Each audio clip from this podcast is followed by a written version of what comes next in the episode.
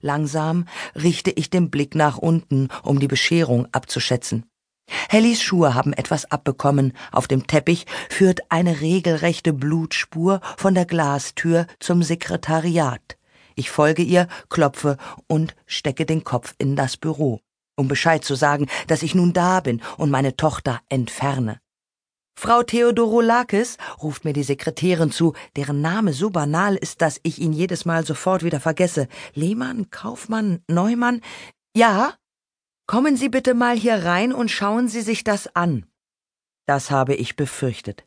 Während Helly auf dem Flur wartet, betrete ich das Sekretariat, in dem Frau Neumann am Boden hockt und wischt.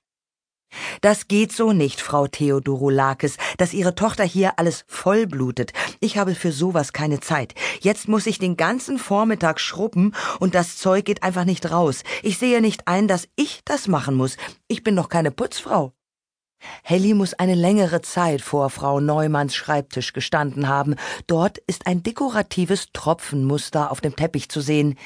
Ich kann mir bildhaft vorstellen, wie Helly vorgebeugt dastand und schadenfroh tropfte, während Frau Neumann fieberhaft meine Nummer wählte und gleichzeitig mit der anderen Hand in ihren Schubladen nach Taschentüchern wühlte.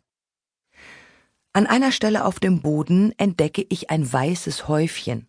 Offenbar hat Frau Neumann es mit Salz versucht, so wie man es bei Rotwein macht.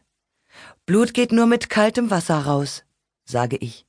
Ich bin Expertin für Flecken, seit Helly auf der Welt ist. Frau Neumann richtet sich auf und hält mir den Lappen hin.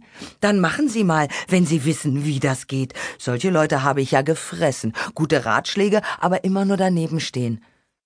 Etwas überrumpelt nehme ich den Putzlappen entgegen, der warm ist und damit nutzlos. Frau Neumann hat die Arme verschränkt und guckt streng. Obwohl sie klein und rund ist, wirkt sie bedrohlich. Ich weiß nicht, was ich tun soll. Ich weiß nur, dass draußen auf dem Flur Helly wartet und ungeduldig weitertropft. Ich weiß, dass es eine ganze Spur wegzureiben gilt, die nicht an der Glastür endet, sondern bis in einen der Klassenräume tief in den Schuleingeweiden führt, wo es nach Kotzanfällen riecht. Ich weiß, dass es gleich klingelt und die Lehrer von allen Seiten herbeiströmen werden, und auf keinen Fall möchte ich vor ihren Füßen herumwischen müssen. Etwas Schlimmeres kann ich mir gerade kaum vorstellen. Vor mir steht Frau Neumann und schnalzt gereizt mit der Zunge, weil ich noch immer nicht angefangen habe.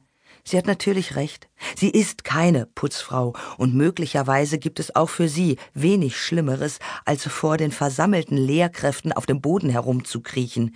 Sie tut mir leid, aber es ist auch nicht meine Aufgabe, den Schulteppich zu reinigen. Meine Aufgabe ist, mich um mein Kind zu kümmern. Ich drücke ihr den Lappen zurück in die Hand und verlasse flink den Raum. Draußen greife ich Hellys Schultasche und Jacke, schnappe nach ihrem Arm und ziehe sie hinter mir her.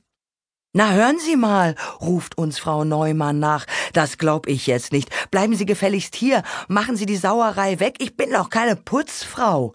Helly und ich beginnen zu rennen, um die Ecken, den langen Gang entlang und durch die schwere Tür, bis wir das Auto erreicht haben, das ich allen Verboten zum Trotz direkt vor dem Schulgebäude geparkt habe. Hastig steigen wir ein.